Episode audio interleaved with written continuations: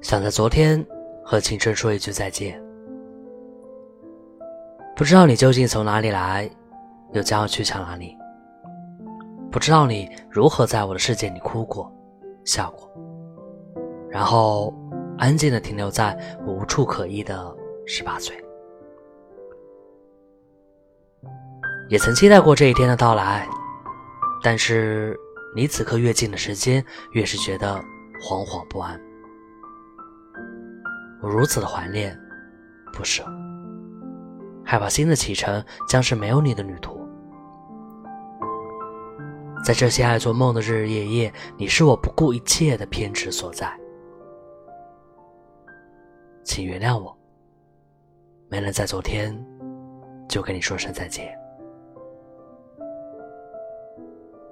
再见。